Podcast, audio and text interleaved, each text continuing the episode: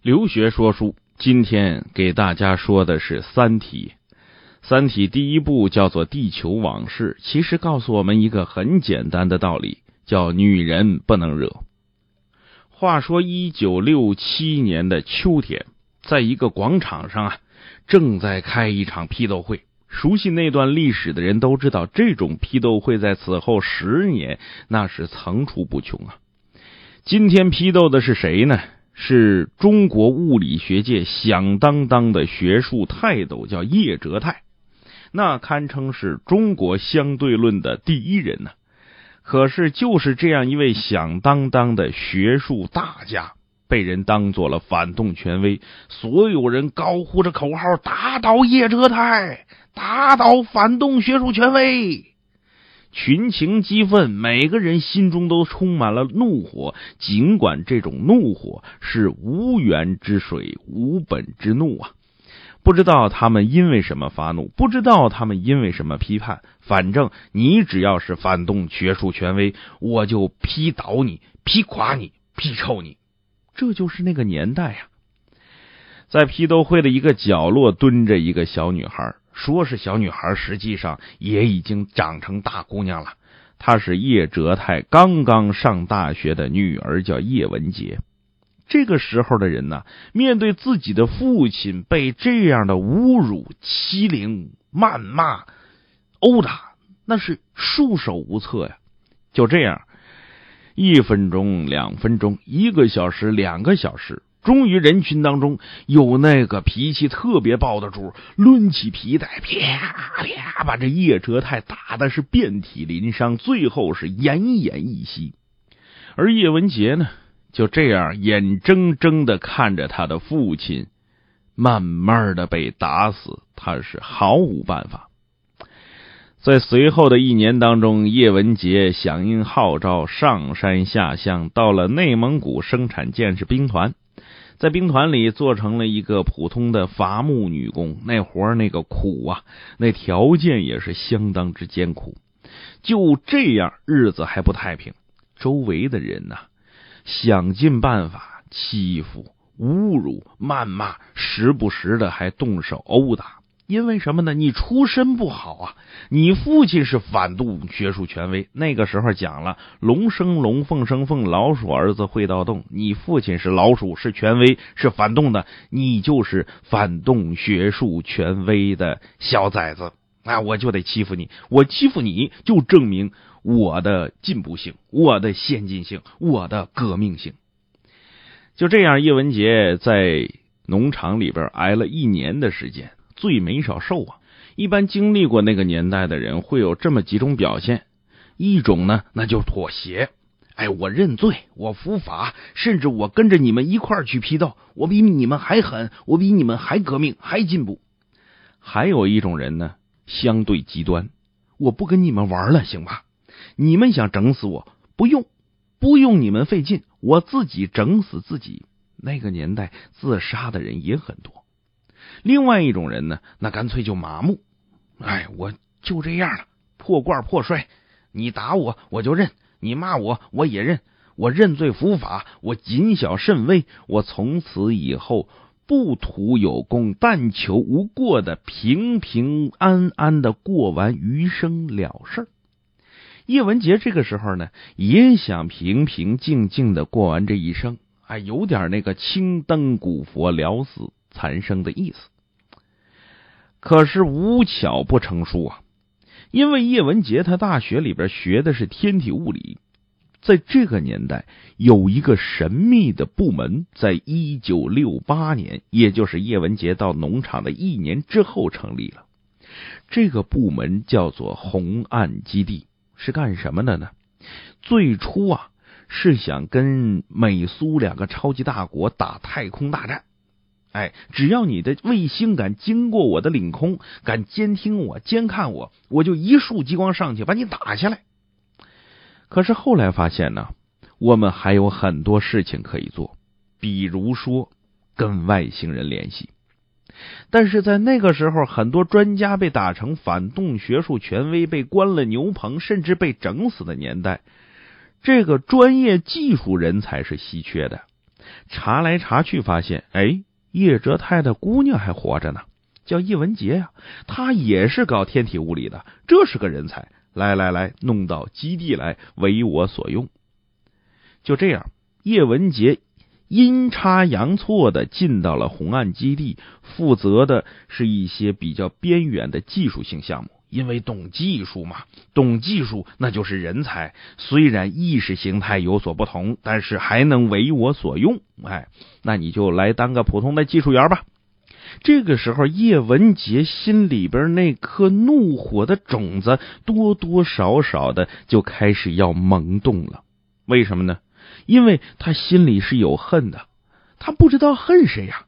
那么多人，我怎么恨得过来呢？算了，我恨全人类吧。可是，一想到自己是个手无缚鸡之力的女子，我恨全人类有什么用？我横是不能像希特勒似的想称霸全球吧？那算了。我也就把这份恨深深的埋在心里，而现在到了红岸基地不一样了，任务之一您别忘了啊，那是跟外星人联系啊，万一外星人的科技比我们地球人的科技要厉害呢，我是不是就可以假外星人之手帮我叶文洁报仇啊？哎，可是有个问题出现了，怎么跟外星人联系啊？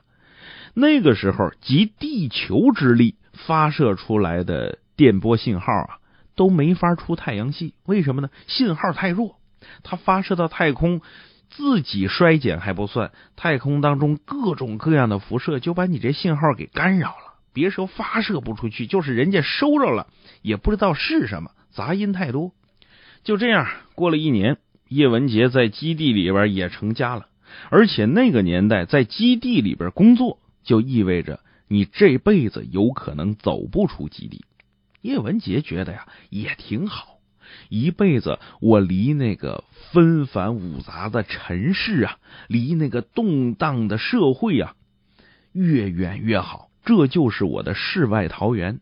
当别人想挖空心思想尽门路逃出基地的时候，调出基地的时候，叶文洁表现出来的踏实是异乎常人的，因为他对外面的世界已经心灰意懒了。他就想，我在这儿了此残生也算不错。可是有那句话，您别忘了，叫“树欲静而风不止”啊。当叶文洁心灰意懒的就想在这雷达峰上了此残生的时候，一篇意外的文章让叶文洁发现并且心动了。什么文章呢？那是美国的一个物理学家写的。他的意思是啊，地球的信号不够。但是太阳那是一个无线放大器，它能把发射到太阳当中的无线电信号无限的放大，甚至成亿倍的放大，放射到宇宙当中去，就相当于一个超级扩音器，而且功率特别强。叶文杰看到了希望，他看到了跟外星文明联系的希望。于是他偷偷的借助基地试发射的机会，朝太阳发射了一束无线电信号。就是这个信号，改变了地球的命运，改变了银河系的命运，甚至改变了宇宙的命运。有人说：“你这么说是不是夸大其词啊？”哎，这还真不是。有的时候啊，小人物。往往能创造大的历史事件。大家还记得一战是怎么打起来的吧？萨拉热窝一个不知名的小青年开了那么几枪，让整个欧洲都打成了一锅粥啊！所以你千万别小看小人物，千万别小看莫名其妙的一句话，莫名其妙的一个举动，它往往就能让你翻天腹地。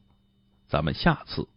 接着说，留学说书继续《三体》。上回我给各位说到，叶文洁在红岸基地向宇宙当中发出了一份电波，这份电波改变了地球、银河系乃至宇宙的命运。很多没看过《三体》的朋友可能觉得不信，不信您就往下听。这份电波被谁收到了呢？咱们按下不表，时间来到了二零零七年。这个时候，大家还记得呀？中华大地是一派欣欣向荣啊，经济飞速的发展，科技不断的进步，各种各样的新成果如雨后春笋，那专家也如雨后春笋般层出不穷啊。可是，在二零零七年的这一年，中国应用物理学界、基础物理学界发生了很多离奇的案件。很多学术上享有盛名的老科学家、大专家、大学者、大教授离奇去世。哎，看上去啊没什么特别的，有的是意外车祸，有的是心脏病突发，有的是食物中毒，等等等等吧。唯独有一个年轻的教授。三四十岁，是个姑娘，叫杨东。她是服用了大量的安眠药死亡的。在她的遗书上只写了一行字：“物理学不存在。”这让警方引起了相当的重视啊！因为一个两个的意外事件我们都能接受，可是这样接二连三的物理学界的泰斗离奇死亡，那就一定事有蹊跷。咱们都知道那句话“反常即为妖”啊！主管这个案件的叫史强，这个史队长啊，年富力强，但是因为办案子路子比较野，在警界混的不是很好。因为这个案子特别棘手，就落到了警界奇葩史强史队长的身上。史强第一个找到的人是谁呢？是死者杨东的好朋友，叫汪淼。汪淼是一个高新纳米材料项目的负责人，那也是大物理学家。当他找到汪淼的时候啊，汪淼也在纳闷，纳闷什么呢？这汪淼本来是摄影爱好者，哎，摄影技术也不错，他拍的照片啊，可以办几个大型影展没问题。可是最近发生一系列的怪事让汪淼都不敢举起相机来。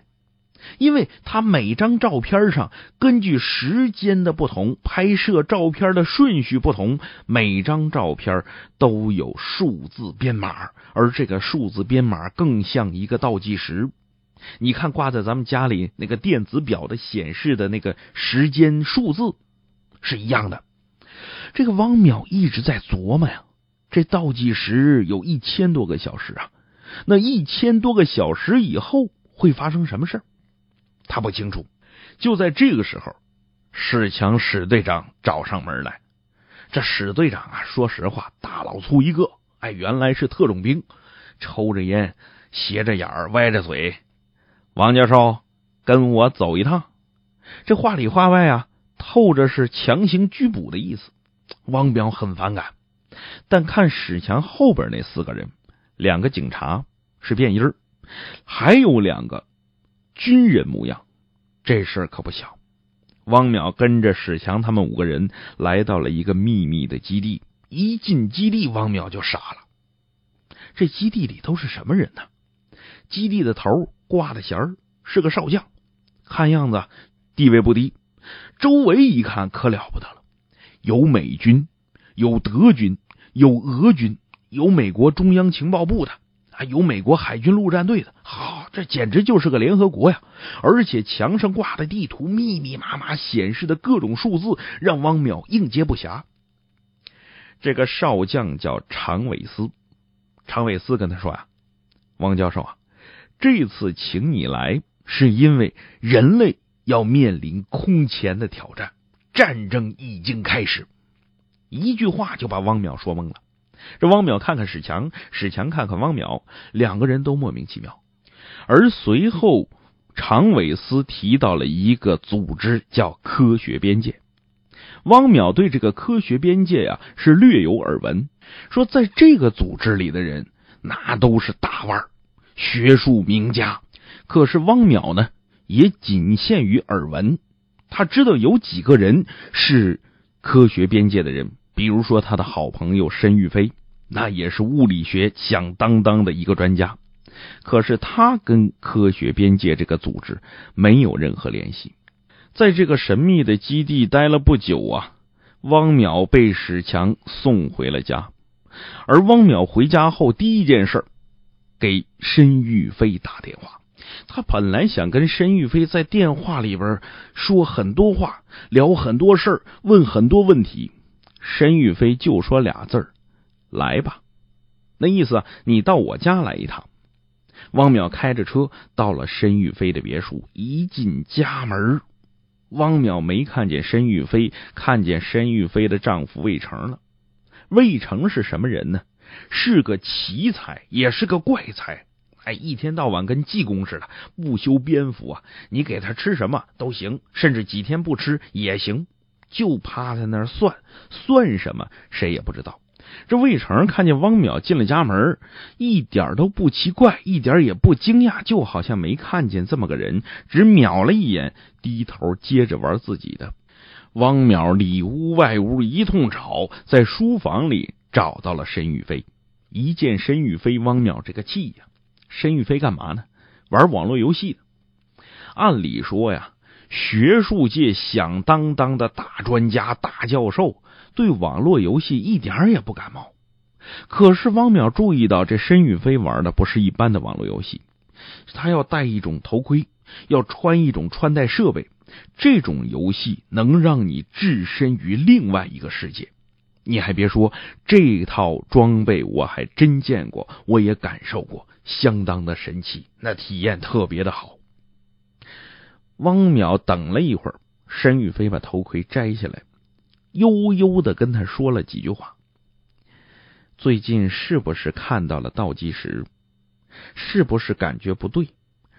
你的超导材料？是不是研究的不理想，进程非常缓慢？汪淼觉得奇怪呀，几天不见，这申玉飞神了，都快成算命的了，他怎么知道我要来干什么呢？申玉飞说：“要想解决这些问题，你可以把实验停下来试试。”汪淼说：“这是国家的工程啊，这怎么能停啊？一分钟都耽误不得。”你要知道，这些学术上的大专家对生命都可以置之度外，但是他的研究不能停下来。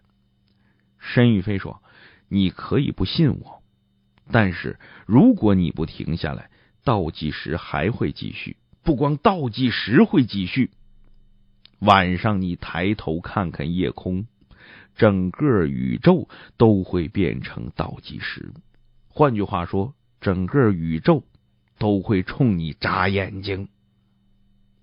话说完，申玉飞端茶送客。从申玉飞家出来啊，这汪淼就如坠五里迷雾一般呐。这是怎么回事啊？周围的朋友杨东，天体物理学家，前不久服安眠药死亡。自己的好朋友申玉飞，如今变成了神婆啊，研究也不做了，课也不讲了。一门心思就玩那个网络游戏，那有什么好玩的呢？出门之前，汪淼瞟了一眼申玉飞的电脑，记下了一个网址。他想上这个网站看看，这游戏到底有什么吸引人的地方。刚走出申玉飞的家门，他发现了一个人——刑警队长史强。原来啊，史强一直跟踪他。这汪淼啊，多少有点不高兴。我又不是犯罪嫌疑人，你跟着我干嘛？这史强啊，似乎对什么都了如指掌，跟这个汪淼说：“兄弟，要不你回家玩玩这个游戏，打入他们组织内部，看看他们搞什么猫腻。”汪淼就说：“你以为我是你的卧底？你想我跟他们玩无间道，门也没有。”史强嘿嘿一乐：“小子，你怕了？”汪淼说：“我怕什么？我有什么好怕的？这世界都这样了，宇宙都敢冲我眨巴眼睛了，我还能怕什么？”史强说：“对喽，不怕你就做。”咱们下次接着说。留学说书继续《三体》。上回我给各位说到，教授汪淼被史强史队长的激将法给激怒了，他决定啊玩一玩那个游戏。想看看科学边界背后在玩什么鬼花活，使什么烟炮、鬼吹灯。他弄了一套装备回家，这套装备上次我给各位说了，现实生活中也有，太先进了。一个头盔加上一套穿戴设备，戴上头盔之后，你就能感觉自己置身在另外一个世界。它是三百六十度无死角，什么三 D 电影、四 D 电影啊，跟它都没法比。那套穿戴设备能让你感觉到寒冷、炎热、疼痛，哎，等等等等吧。反正现实生活中你应该有的感觉，他那儿都能给你制造出来。按照现在话说，客户体验度特别高。按照在申玉飞家看到的网址，汪淼进入到了这个页面。这个游戏啊，叫做《三体》。简短截说吧。汪淼玩这个游戏玩了不是一天两天，那确实让人着迷，因为他需要具备一定的知识层次、一定的社会阅历，还得有一定的判断能力。三体游戏它描述的是另外一个世界，这个世界跟咱地球不一样，咱们地球啊，日升日落。春去秋来有自己的规律，我们的科学家呢也总结出一套历法，什么时候该种地，什么时候该收成，所以我们地球适合人类居住。而在三体文明的世界当中，那不一样，有仨太阳，有的时候啊，这太阳几年不出来，整个三体世界变成了南极一样，一片冰山雪海。有的时候出来俩太阳。这俩太阳几年都不落下去，这三体世界就变成了茫茫的火海。有的时候挺好，哎，就一个太阳，日升日落，哎，气候宜人，适合人类生存，适合植物生长，适合动物繁衍后代。可是，一个太阳的时候有长有短，没办法预计。所以在三体世界里边，那个地方的人进化出了一种功能。我可以自然脱水，我想什么时候脱水就什么时候脱水。脱水之后，这人呐就好像是一张皮革一样，把它卷起来存到仓库里边。哎，等日子好的时候呢，再把这皮革拿出来泡到水里，我又成人了。你看人这个东西进化的有多神奇？就这样，在三体的游戏世界里边，这汪淼啊。一个文明一个文明的走，一个文明一个文明的看。从周文王到伽利略，从牛顿到爱因斯坦，最终他把这个游戏玩通关了。游戏玩通关了以后，汪淼发现给他发了一个通知，说我们是同志了，你来什么什么地方聚会。而当汪淼把这个消息告诉史强的时候，史强史队长似乎也有点紧张。为什么呢？经过他们的前期侦查，他们发现这个游戏的开发组织属于一个叫“三体运动”的组织。你可别小看这个三体组织啊！这三体组的织的成员没有一个是窝囊废啊，其中有金融界的金融学家。有商界的巨鳄，有各国的政要，有响当当的知名的科学家、哲学家、政治家、文学家，甚至有知名的演员、歌手等等等等，反正是人类精英啊！他们掌握着大量的人类资源，而且据传闻呢，这个三体组织有反人类的倾向，也就是说，他们跟外星人有勾结。这外星人什么样呢？谁也没见过。史强说：“既然咱们是同样一个目的，那咱们一起去会会这个三体组织。”到了聚会这天，聚会的地点选择在郊外偏僻的一栋厂房里边。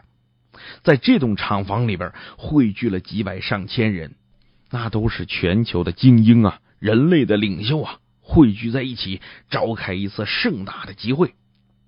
而三体组织的领袖让人意外的是叶文洁，让汪淼感到意外的是啊，这样一个老太太，她怎么能出任一个反人类组织的领袖呢？究竟是怎么回事呢？叶文洁跟汪淼本来就认识，因为汪淼是叶文洁的女儿杨东的高中同学。杨东自杀以后啊。汪淼还到家里边看望过叶文杰老人。在汪淼的心目当中，这叶文杰老人呢是一个退休的老教授，白发苍苍，老公死的早，孩子又自杀了。他把周围邻居的小孩都当自己的孙女来养活，那是相当之慈祥啊！怎么也想不到他是三体组织的领袖啊！而叶文杰看到汪淼迷惑的眼神微微一笑，把事情从头到尾给汪淼讲了一遍。怎么回事呢？在红岸基地的那一年，叶文杰向宇宙发射了一个电波。这个电波载着人类无限美好的遐想，在宇宙当中飘飘荡荡，飘了四年之久。而在第四年，在离银河系四光年的地方，有一颗星球，就叫做三体。三体的监听员探测到了这个信号，而且给叶文洁回了信，回信就三句话：不要联系，不要联系，不要联系。这外星人呢，也懂得重要的事儿说三遍。可是这个时候的叶文洁接到外星人的回信，已经是八年以后，那是欣喜若狂啊。他觉得报仇有望，大仇得报就在眼前。有那么句话，要解心头恨，是拔剑斩仇人呐。如果外星人能组成联合舰队入侵地球，帮着他把地球的这些仇人一个个的斩尽杀绝，那叶文洁此生纵粉身碎骨也无遗憾呐。叶文洁就偷偷的给三体星又发去了一封电报。大概意思是我求求你们来地球吧，人类已经没有希望了，他们管理不好这样一个星球，这样的星球只有三体人能管理好。那个时候的叶文洁是心中充满了无限的希望和无限的遐想啊。他幻想着有一天外星人来到地球，把他那些仇人是刀刀斩尽，个个杀绝，然后把地球的秩序重新的从头到尾梳理一遍，让地球人在地球上规规矩矩的和三体星人和谐共处。他一直认为，只要科技更发达的地方，文明就会更发达。于是。在之后的几年，他断断续续的跟三体人多多少少有些信息交流，而三体人通过定位也知道了离他们四光年的地方有这样一颗蓝色星球适合生存。他们已经组成了联合舰队，浩浩荡荡的开往地球。可是啊，在文革之后不久，一九八二年，红岸基地被关闭。因为花了大把的钱，用了大把的资源，这红岸基地没有任何成果。你说有的军事科研项目转成民用，那也是为苍生百姓造福。可是这样一个跟外星人联系的基地，只花钱不见效益，任何一个国家都没办法支撑下去。尤其改革开放以后，一切以经济建设为中心，要发展生产力。那个时候，国家的政策变了，国家的投资方向和关注的重点自然也就变了。当年神秘的雷达峰逐步的开发成了旅游景区，而叶文洁也从红岸基地搬回了清华大学。这个时候啊，叶文洁满以为跟外星人就失去联系，可是想不到。他认识一个外国人，叫伊文斯。这伊文斯继承了四十五亿美金的巨额遗产，他在太平洋上重新竖起了红岸基地。这艘船取名叫做“审判日号”，就是这艘船成为了三体人和地球人的。联系中心，三体最后能否征服地球？叶文洁领导的三体运动命运又会如何？咱们下次接着说。留学说书继续三体。上次给各位说到，汪淼参加三体组织的聚会，意外发现三体组织的首领居然是叶文洁，而叶文洁把事情从头到尾的给汪淼讲了一遍。原来啊，这个叶文洁一直跟三体星人有联系，而且意外的遇到了伊文斯，凭借伊文斯四十五亿美金的家产，给叶文洁建立了第二红岸基地，也就是飘在太平洋上的那艘“审判日号”。同时，伊文斯通过自己的财力打造了《三体》游戏，用来发展《三体》运动的组织成员。话说到这儿，汪淼才恍然大悟啊！原来叶文洁表面的慈祥背后隐藏着一颗仇恨的心呐。他对人类已经彻底失去了希望，而且三体组织的每一个成员都对人类社会失去了希望，希望三体星人来拯救地球、拯救人类，哪怕三体星人把整个人类全都杀光，为了这颗蓝色的星球，他们也心甘情愿。而三体星人对人类做了什么呢？除了浩浩荡荡的星际舰队之外，除了四百年之后才能抵达地球的星际战舰之外，他们先期派往地球的是两颗质子。这两颗质子啊，就是组成事物的最基本元素，非常非常小的颗粒。有人说，这两颗质子那么小的东西能干什么呢？能干什么？我告诉各位。之前咱们书里讲的，在汪淼的眼睛里出现的倒计时，在汪淼的照片里出现的倒计时，就是这两颗质子的杰作。这还不算，这对质子来说就是小儿科，搂草打兔子。他们制造了一个又一个科学家离奇死亡的惨案，同时他们还摧毁了地球的基础科学。我们知道啊，要想探究事物的本源，研究到分子、电子那个层面，先把原子和电子再打开、再解剖，需要高能粒子加速器以原子或电子为靶子去轰它，用无数的高速粒子把它轰开。而质子就挡在这些原子和电子前面，让科学家无法找到组成原子和电子的基本结构。也就是说，物理学到二零零七年为止已经停滞不前。有人说，这能有什么影响呢？我们现在科技已经很发达了，我们可以上天入地，无所不能了。好，我告诉你，在面对三体星人未来的四百年当中。人类将无法制造更先进的武器，人类只能把自己的刀磨得更快，让自己的盾牌更加坚韧。可是，你无论多坚固的盾牌，多锋利的刀，人家三体星人面对我们拿的可是冲锋枪、火箭弹，甚至洲际导弹呐！我们面对这么庞大的敌人，真的能打得过吗？汪淼从叶文洁口中得知，三体组织在地球已经存在了好几年，他们跟三体组织的联系已经建立了好几年。同时，这两颗质子源源不断的把地球上的所有情报发回了三体星。现在，在三体星人面前，地球人是透明的，地球是不设防的。只要舰队到达地球，那地球人面临的。就是灭顶之灾啊！当叶文杰说完所有的话以后，在场的所有三体组织的成员高声呼喊：“三体万岁！世界属于三体！”话音没落呀，一大帮军警就把场地给包围了，包括叶文杰在内的所有人被军方秘密逮捕。通过对叶文杰的审讯，军方得知，三体组织的秘密基地“审判日号”。将通过巴拿马海峡。这个时候，抓捕方案成为了大家讨论的焦点。有人说，干脆一炮把它轰沉了；有人说，不行。